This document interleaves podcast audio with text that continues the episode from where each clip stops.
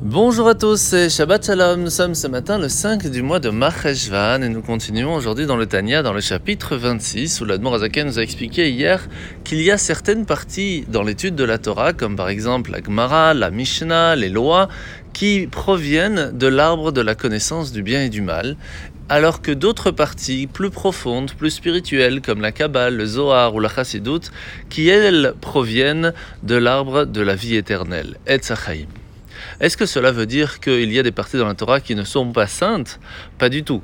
C'est exactement l'inverse. C'est ces parties-là qui vont nous donner la possibilité de comprendre quelles sont les choses qui sont permises et non permises. C'est donc cette partie sainte qui nous aidera à le faire.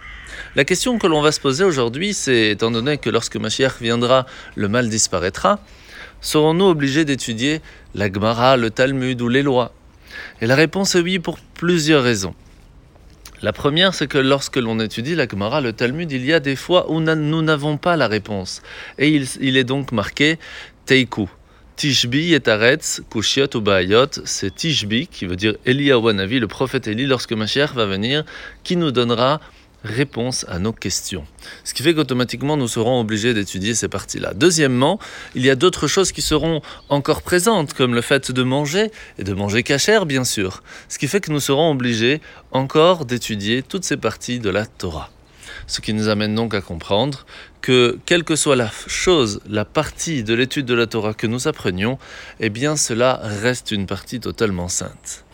La mitzvah de ce matin, mitzvah négative numéro 62, c'est l'interdiction de jurer pour rien. Et encore plus si on le fait au nom de Dieu.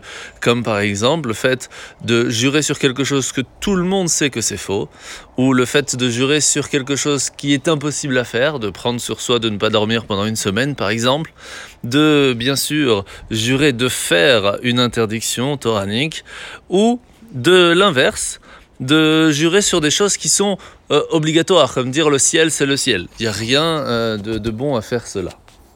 La paracha de la semaine, nous sommes donc à la fin de parachat Noach, où nous voyons que euh, en sortant de l'arche, il va planter une vigne et va en boire le jus de vin qui en sortira. Et à partir de là, nous voyons que Ham eh bien, va porter sur son regard sur son indécence, à la différence de Shem et Yafet, qui vont eux plutôt la recouvrir.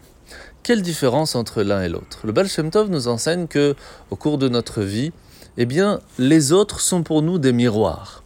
Pourquoi? Parce que tout simplement, nous n'avons pas la possibilité, il est très difficile pour chacun d'entre nous, d'admettre et d'accepter que nous ayons des défauts.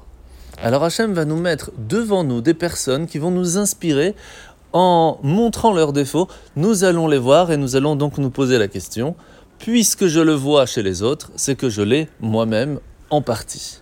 C'est pour cela que Ham, qui partageait la faiblesse de son père, a vu son indécence, alors que Shem et Yafet ne l'ont même pas vu. En vous souhaitant de passer une bonne journée, un bon Shabbat et à dimanche.